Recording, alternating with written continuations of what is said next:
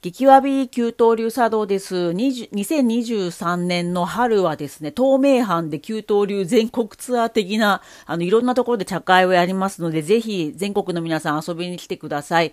えー2023年3月11日は京都の亀岡の廃墟。廃墟で茶会をします。商工会議所の素敵なです、ツタが生えまくっているあのビルがですね、2023年に残念ながらあの壊されてしまうということで、その直前になります、この3月11日にあの茶会をやらせていただきます。茶会だけじゃなくて演劇祭という形でいろんな団体がいろんな空き部屋でですね、同時にいろんなあの催し物をやってまして、あの、給湯流のサラリーマン狂言の部長ををやってくれているカーター全球の、えっ、と、狂言の講演も他の部屋であったりします。あの、詳しくはこのウェブサイトをあの番組の紹介ページに載せてるので、そこでご覧になっていただいて来てください。はい。あの、2023年3月21日は東京の自由が丘で面白陶芸家の田川明さんと一緒に茶会をやります。えー固定電話が鳴らなくて不足の美茶会ということになってまして、あの、懐かしいあのレトロ激わび電話をモチーフにした茶碗で茶会しますので、こちらもあのサイトリンク載せときますので、えっ、と、これ、この後、えー茶会の予約のサイトもできていくと思いますので、そのやりますます場所の店舗のサイトリンクご覧になってください。2023年4月15日は、信長や家康にゆかりがある、えっ、と、愛知県の小山ま、小山、あ、違う、小牧山城で茶会をします。はい、こちらの、あの、長くて小牧の戦いでも有名な、その小牧山の城で茶会をしますので、ぜひ遊びに来てください。こちらもリンクをあの告知文章に載せてますので、ぜひと思っています。長くなりましたが、ぜひ、あの、透明班の皆さん遊びに来てください。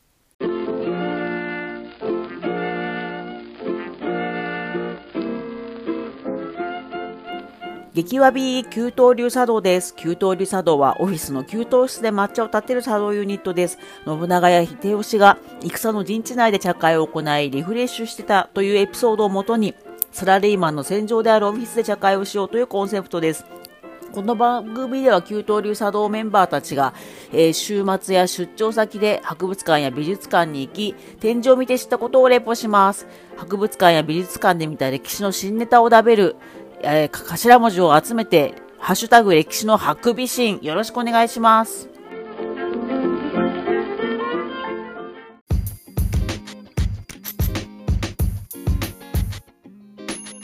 あ、さわさわ大丈夫でしょうか？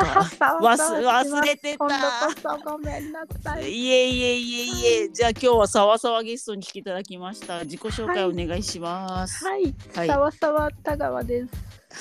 はい、はい、面白陶芸家の田川亜紀さんに来ていただきました。よろしくお願いしよろしくおます。願いしますウ。ェイウェイ。ウェイウェイはいはいあのですね、2022年の12月ぐらいから田川さんにずっとイ インドの映画の RRR っていうのがめちゃおもろいって言われてたんですけど、なかなか見に行ってなかったら、めちゃくちゃ人気が今出てて、まあ、ロングランで2023年の3月になってもまだワイワイやってまして、そうですね。どんどん人気になってしまって。素晴らしい。それで、はあのめちゃおもろかったので、あの最初にこの映画を教えてくれた田川亜紀さんともダベろうと思います。途中からですね、話題を急展開しようと思うので、皆さん最後まで聞いてください。そうですね。よろしくお願いします。はいはい。でもうでどうぞはいどうぞ。はああで田川さんの周りには RRR 猛者がいっぱいいてなんか4回5回見に行ってる人にマウントを取られていてい。いやいやてかねなんかまた見に見たくなっちゃう。なんか中毒性があるんですよね。であれですねなんかじジャニーズのコンサートと全く一緒だと思います。なんかよ私の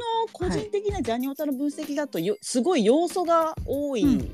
うん。まあ話は割とシンプルだけど、なんそうですね。かそのものすごいスピードでね CG が流れたと思ったら超ゆっくりになったりとかなんか。いやいや重いのゆっくりだよね。なんかあそこで止めちゃうの？みたいな。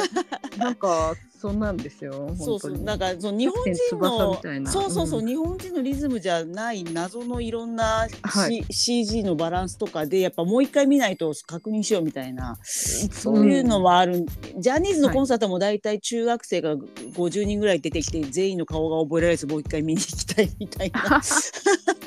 なんか似てるなって個人的には思ったんですけど、はいはい。っていう感じでして。で、はい。あの田川さんがめちゃくちゃホワイト情報をねお持ちいただいたいうことから行くんだ。ね。き突然ね、まあ、サラリーマンね、そうそう、はいだから、はいあのあれよね、はい結局もっと早くしゅあの撮影が進む予定だったのが、結局コロナで伸び、うん。うんすごく伸びちゃったんですってね、なんかうん。うん撮影が。中止になったり、はい。あと本人たちも怪我したりとかいろいろあったってあ書いてある。まあそうそれもあるしやっぱり はいそうそう撮影ができなくて。この間もねうん。ずっと給料を払い続けてたらしくて素晴らしいですね。膨れ上がっちゃってでもうインド史上最高のあねねなんか。100億近い感じだったよね。そうです。使って。でしかもなんか使ってる俳優さんもみんなすごくギャラ超の一流。ああ、そっかそっかそっかそっか。はい。ねすごく人気のお二人の俳優さんと、うんうんうん。でなんかね私ちょっとあの女優さんがねめっちゃ可愛いなと思って。あーあのあのいい人の役のお姫様。は途中ここで終わりかなって思ったらうんうんうんそれ半分ぐらいだって、でなんかうんうんうん。後半になって急に女の子が出てきたんですけど。インドのねあうんうん。そこからあまた始まるんだみたいな感じなんですけど、はいはいはいはい。子がめちゃくちゃ綺麗じゃないですか。あああのイーナ漬けのインド系の方の女優さんですね。はい。はい。はい白人の方じゃなくて、まあインド系も何もはい。インドの 映画だから。はいはい。うんあの人すごい高いんだギャラが。いやあの人はああ間なん違えた。かあの意外と幼いあのうん顔かなと思,、思いき美や女美女。うんうん。美女人妻で、えー。なんかあの旦那がうん。もうインドでもう一番ギャラが高いみたいな人で。なんだ勝ち組か。女優金持ちだったっていう話。もう。う ん。いやなんか、まあ。パンフレットを見るとあの、はい。主演の2人も2世、はい。3世とかでもともとすごい有名なお父さんとかおじいちゃんが俳優だったみたいな。ね。はい。だから、ん。よくインド映画情報わかんないけど、まあ、ええ日本もね、もちろん2世とか3世いっぱいいるけど、うん。結構そういうのは南インド映画多いんですかね、まあ、たまたまそういう社会だからやっぱりね俳優やる人はずっと俳優みたいなのあんのかね。のし上がなかなかないですよね。のし上がったりとかする。だ歌舞伎と似てんのかな。似ちょっと修正っぽいんですかね。いやでもそれ抜きにしてもあの二人めちゃくちゃダンスうまかったからいやあそこだけ急にうんうんうん2倍速になってない？あれ2倍速だよね絶あ対れわかんない2そうだよね。倍速じゃないかな、まあ上手で体感がいいのはあるからあんな速いのはやっぱ2倍速だよね多分ね。これだけなんか異常にそれまでさなんかストップモーションみたいなのそうかかりそうまくってたからそうそうそうそうそうそう。急にわうんでもそれは思っ私も思ってます。あれめちゃくちゃもう映像のねその技術が高まってるから、まあ、2, 2倍か、まあ、1.5倍かもしれないけどあれちょっと本当にやったら死ぬよねあれ。そうです、あん。なに速い動きできるんだあれ BTS もできない勢いだびっくり。そうですよね。よくダンス見てらっしゃるねタンジャさんから。ご覧になってもそんな感じですよね。そうなんですよね。うんでも本当私本当にはい。まあもともと映画に疎いんですけど20年ぐらい前い一瞬なんかトンチキインド映画が流行った頃にはい。見てた時期があってちょろっとだけ、でもあの頃はまだ本当民族舞踊がすごい強い感じでうん女の人が「えー、えー、えー、えー、えー、って書いて歌うのであのな首だけ動かすみたいな。そうそうそうそうああいうのがいかにもなんか民族みたいだったの、で止まってたから時が、うんうんうん。まあ今回のはいやかなり、あの BTS とか B K-POP とかはい。あの現代のそのコンテンポラリーダンスっていうのかな。なんかまああのキャップかぶって b ボーイっぽい子が踊るようなダンスとかあの、はい。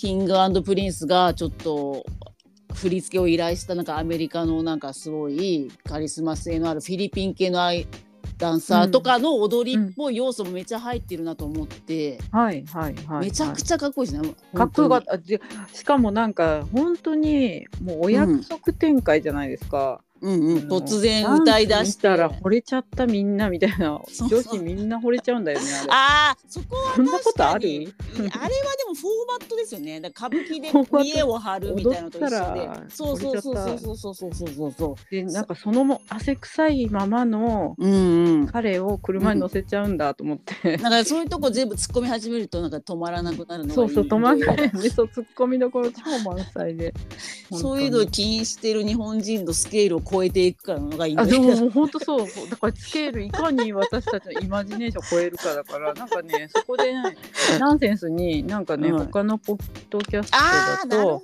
ね。もうねあの、うん。ロジックがどうのこうのとか言い始めえてるバカなんじゃないそ人れ々がいてうおせあれ？えよと思ってもっとなんか、うん。何の情報もなしに普通に楽しんだらいいのにみたいな。いやなんか私はまあ逆にマウントになっちゃうかもですけど、その20年前とかのうん。本当にその、やまあ、イインドの映画をいくつか見てたのでああいうのが一つの型だっていうのが分かってて、あーそうツッコミどころ満載というよりはもういろいろはしょってはしょって、ではい。いいことはバンバン起きるみたいな。いいとこ取りもうそう本当そうそうにそうそうそう。なんか縁起物みたいなね、そうそうそう。だから本当に歌舞伎に近い歌舞伎も結構3時間ぐらい長い、ええあの幕があって途中30分休憩があってご飯食べに行ってまた戻ってきて見るみたいなのがあってインド映画も基本は34時間あってはい途中,、はい。途中でみんなも飲み食いで休憩が本当は、ね、インターバールって入ってたと思うんですけどそうですはい。そうそうだからロジックとかじゃなくてその型を楽しむみたいな、まあそうだからまいや本当歌舞伎に近いコン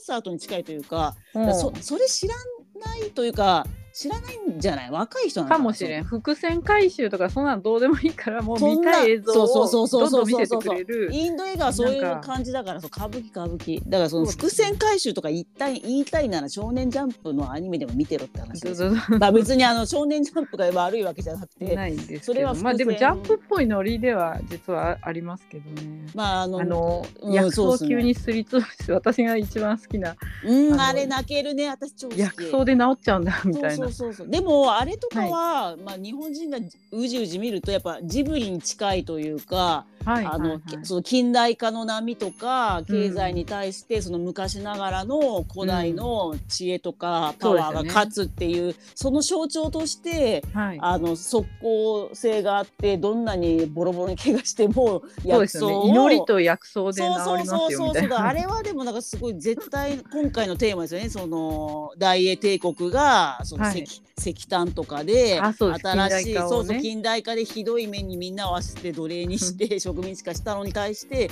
昔から、うん。俺ら野党薬草で行くぞみたいな。そうそうそう少数民族がずっと森にいてみたいな。あれは虎泣けた。そうそうそうそう。でも私も薬草はなんかほっこりして速攻治るやんみたいな。でもあれ 本当ですよでもあれはなんかそういうギャグの方も含めてやっぱその古、昔からのね近その近代より前が尊いよってまあ宮崎駿だとそれがちょっとパンツが見えるあの ちっちゃい女の子が頑張るみたいな感じだけど、インドだと そうひげもじゃのあの、はい。こってりしたアラサーがそうそうそうそう薬草で爆走するあれは泣いた。いや本当に。本当ですよ、そこなんですよね。いや、それはない。でも私はこれジブリ映画うんナウシカとかをインド映画でやるとこうなるんだなみたいな。あそうかもしれないですねでまあざっくり伝ねそうそうそうそう。もだからその伏線とか言ってんじゃねえよバカ。言ってんじゃねえよ本当 冷めるわと思ってもロジうそんなックじゃない。そうそうそうそうそうもとにかく本当そう。でもそんなこと言ったら鶴屋南北がその書いた昔の歌舞伎とかもいいやみあるあるあるとかインド映画似ててもうそこをはい。突っ込むよみたいな、なんでそんな偶然ないよみたいな。偶然起きるじゃそないうですか。偶然のそう後半が衝撃的な塊偶然。そうでもあれマジ鶴屋南北じゃんと思ったから歌舞伎とか見て勉強しろよバカみたいな、毒ロジックとかよ。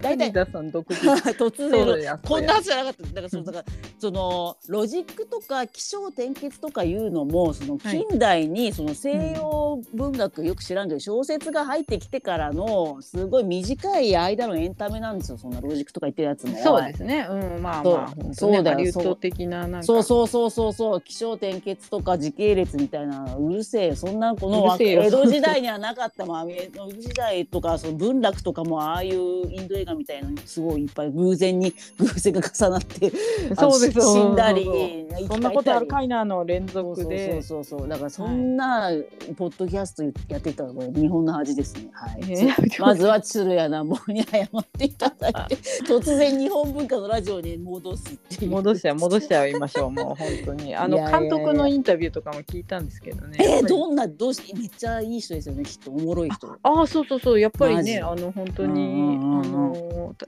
撮影大変だったしやっぱこれがインド人の感情だみたいな、はいはいはいあ暴力ーいいね。シーンも含めはいはい。これは激しい暴力っていうのは感情の表れだみたいなあー言ってだからそっかあのやっぱり怒りが そのイイギリスに対する。そうだよ ア東アジアだってアヘン戦争で中国ボロボロにされたんだからもう許すまじリプトンですよ。急に言い始め、はい。勝手に中国の茶葉盗んでさ勝手に植民地にしたインドで紅茶作って何がリプトンだよみたいな。まあ飲んでますけどね、今も飲んでますけどね。紅茶。うん。紅茶も好きなんで飲むけどもうそういうしみじみしますよね本当ね。そうですよね。本当にそういう感じです。なので、あの本当田川さんに教えていただいて、もう RRR で盛り上がれたの、本当ありがとうございます。あいえいえいえからのもないです。からの？からのなんですけど、まあインドといえば、まあブッダが生まれたということで、ブッそうですよ。ダといえば仏像ということで、ここからはちょっと急に九本仏という あのおすすめの寺そう東京の、まあ、有名な最寄り駅だと、まあ、九本仏って駅がもともとあるんですけどそれちょっとマイナーな電車で、そうですね、まあ、有ただはいはい。違うんですよ。やっぱ九本仏っていう駅今あるんですけど、うんうんあれはうんもともと自由が丘にあったんですよ。それな。そうそう。それがそうだそうだ。自由が丘が急にこう,、うん。こう自由が丘にするって言って東移急のね。されたんですよね。そうだそれだ。そうだそうだそうだ。だからその東急が新しくそのね、不動産開発して何でしたっけ？もともと自由が丘やべえ沼地だったんでしたあそうです。もう海軍の村ああそうだはい。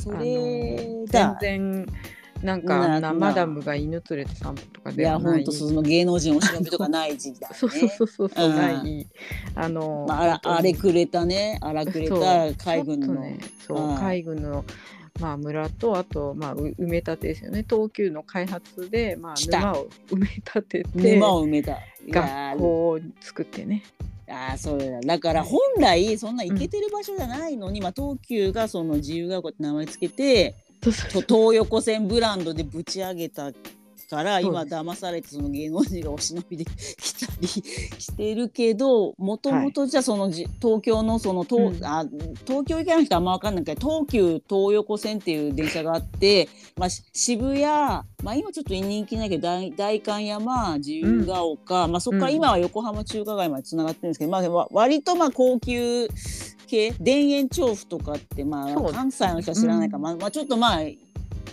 いそうですね。ちょっと、うん戦戦後あテレビの。そうですね。関西でいうと、まあ、阪急電鉄が近いと思うんですけどもともとは全然誰も住んでなかったところを、まあ、電鉄通してちょっと高級ななんか住宅街開発して、まあ、ちょっと金持ちが住むみたいな。そうです、ね、沿線にうん、の自由が丘って駅な名前になったけど元はその九本仏そうです。駅九本仏ですよ。で九本仏がですね旧の品の仏、ブッダの仏って書いててその九本仏寺がね、はい。本当に9体のすごい。そうですそうです。かなり大きいそうそうそうそう仏像が9体もいらっしゃって。そうそうそうそれがおのおうん。のちゃんとこうね、お堂にはあのいらっしゃってて。はいはいはい。そうそうそう。あれ皆さん行きましょう。そうそうそう。ですよ。もうあそこ、京都にあったら観光名所ですよ、そうそうそうそう。とか言って。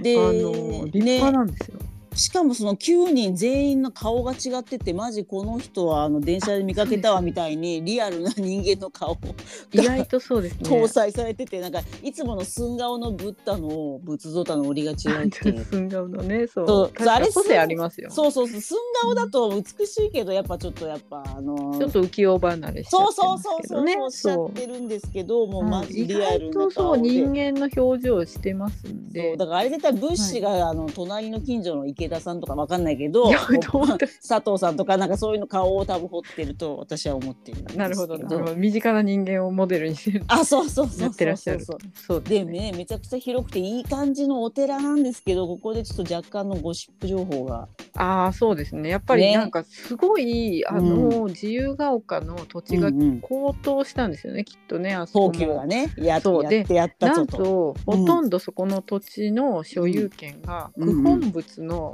あ住職さんが持ってて、恐ろしや。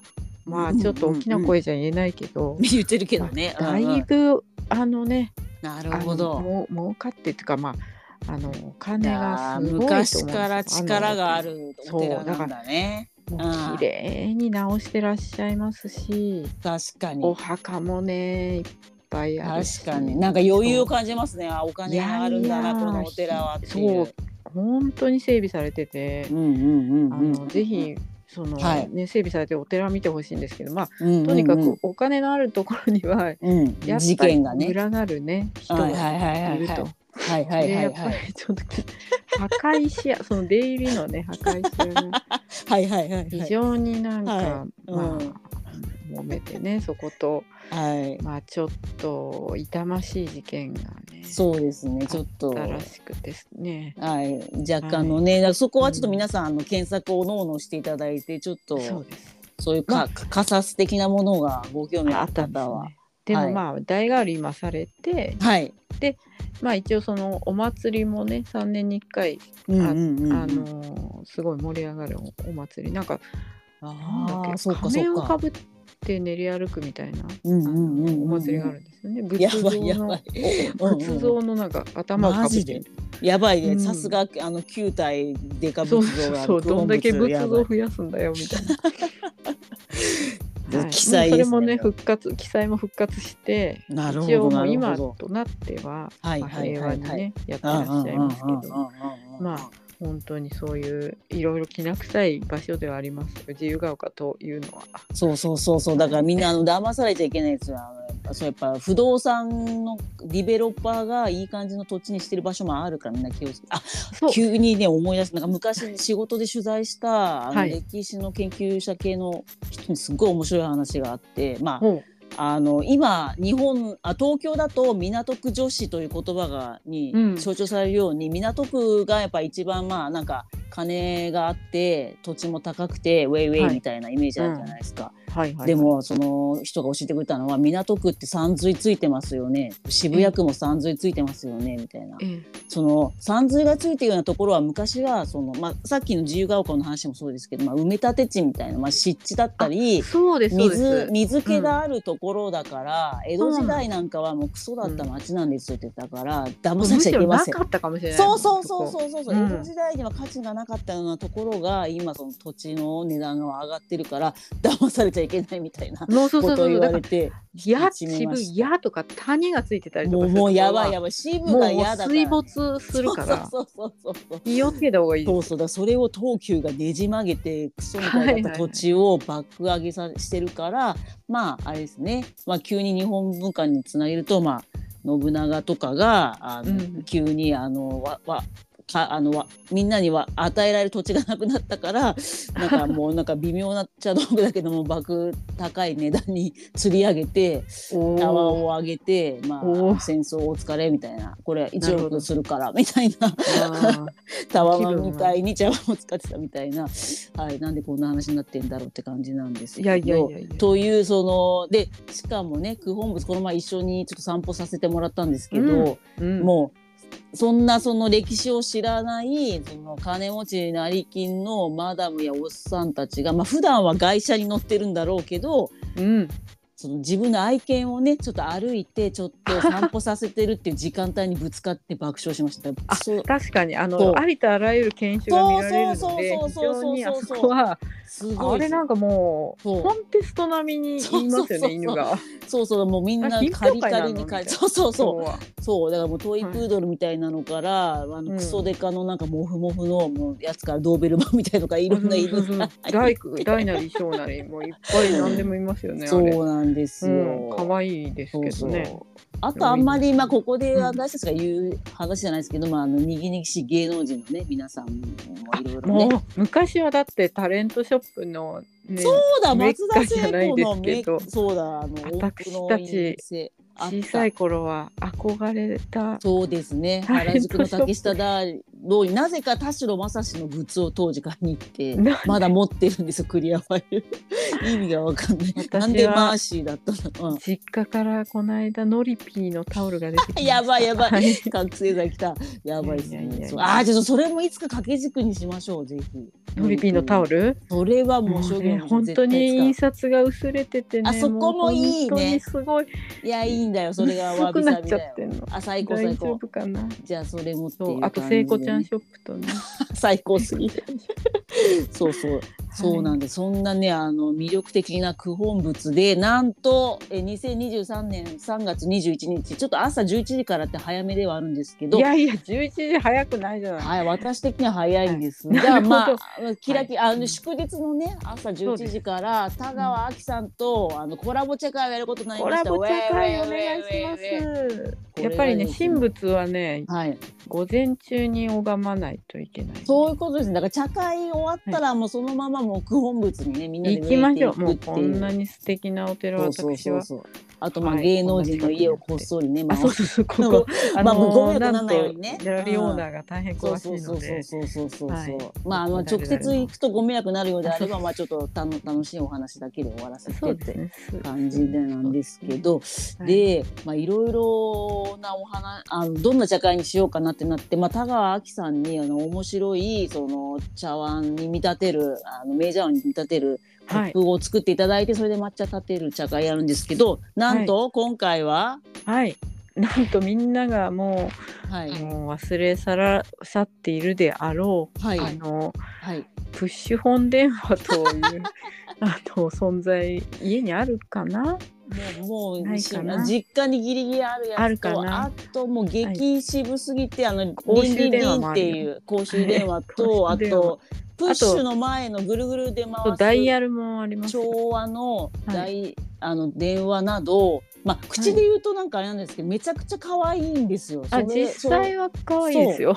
ってう。いう固定電話ばっかりをモチーフにした茶碗で抹茶を飲みます。はい、あと一人だけ、はいあの電話交換士の OL さんがいます。あのお一人だけ、ね。そうそうそう、はい私がね昔職場新人の頃はまだその携帯 PHS もままならないみたいな 時代でしてあそう。うん。そうわざわざ人間の方にフロアに電話出るだけの人がそうそうそうそうであの難波の内線に谷田さんとか言ってそうだそういう、はい。えー固定電話にまつわる諸行無常を まあテーマに、まあ、い単純に今スマホ一人一台何台持っている時代に比べると、まあ、あの不便ということで不足の美っていう副題をつけているんですけどまああの茶道でね、まあ、一つそのはい不足してる方がかっこいいんだよっていう、まあ、へそ曲がりの面白いそのそうあの。はい美をどこに見出すかの美のツボみたいな感じのがあるんですけどそうなんとですねこれはそう茶会に参加していただくとそのまさかの固定電話ジャワンがップは入手できるという。。あとなんと私が一生懸命探して入手した、はい、あのレースの敷物も差し上げ 出た出た出た。電話の下にみんな知ってたでしょ？ええあれもあれあります？やばいやばい。あ、はい。やばい。あこそうそうそう。昔はねもうみんな Z さえ知らないと思うんですけどね。そうレースのそう着飾ってたんだよね固定謎にあれ敷なんだ？あれでも ひあのーマダムたちがて、あれじゃない？自分でかぎ針とかでやった系じゃない？趣味でこうやってたのかな趣味でやってた母親とか。そう。で、うん。派生系であの、はい。毛糸で編んでるバージョンとか、まあ、ありましたありました。うん、ドアノブとかにもねレースがついてたから。ドアノブもあった。だからその Z 世代は、むしろま滑滑ってそうそう逆にぞみたいな 逆に辛いみたいな。っそうそていうその不足の美祭りをやりたいと思ってやますので。あぜひぜひと思ってます。はいで今予約が開始されましてあのやらせていただくのがまたそのはい本物にある素敵な、あのはいエケプンクトっていうギャラリーさんです。はいはいはいは、はい。いはいそちらにうんうん。あのー一応予約フォームもあるし、うんうんうん。まあなんならタニアさんうんうんうん私に、うんうん。うんうんツイッター DM なんでもいいです。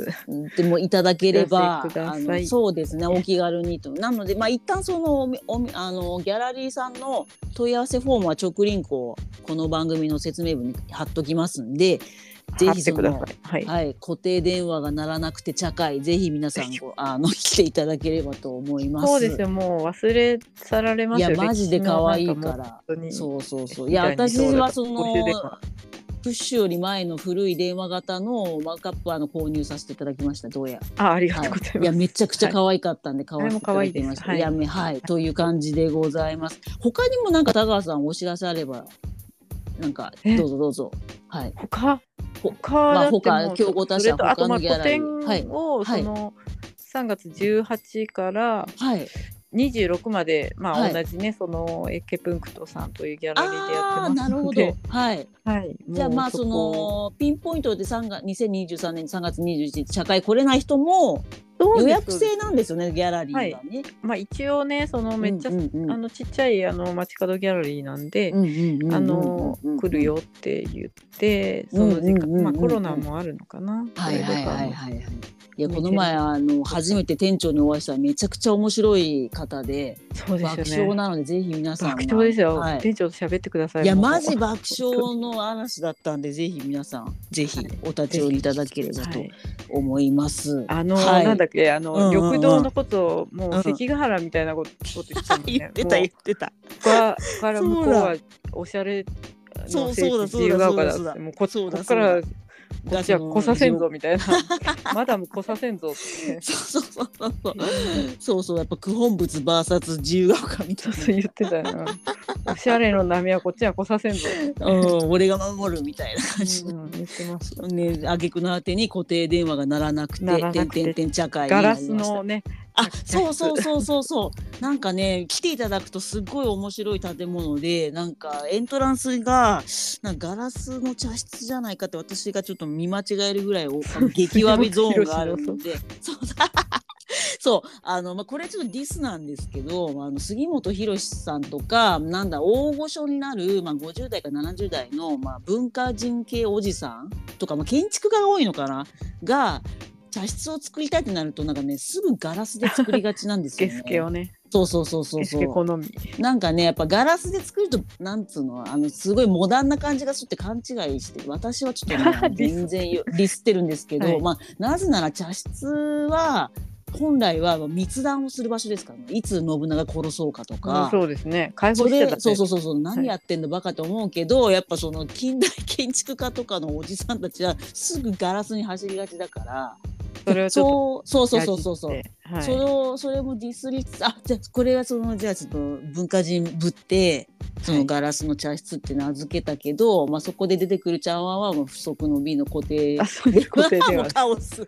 カオス、倒すですという感じでもうとにかくもうあの爆笑する自分が爆笑する予感がめちゃあるので、ね皆さんもぜひ来ていただければと思ってます。はい、一緒に笑いまはいしょう。あ、はいそういうことです。はい。はい。というわけで今日も高川さんありがとうございました。ありがとうございました。はいすいません、はいささわさわをもう。いや全然大丈夫です。じゃあ皆さんじゃああの九本仏でお会いしましょう。お会いしましょう。はい。じゃあありがとうございました。はい、ありがとうございました。はい。失礼します。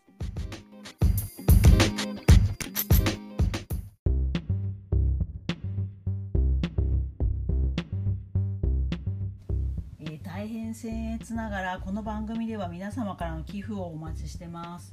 あ本当缶コーヒーが買えるようなお金でもめちゃくちゃ嬉しいのであのご検討いただければと思います。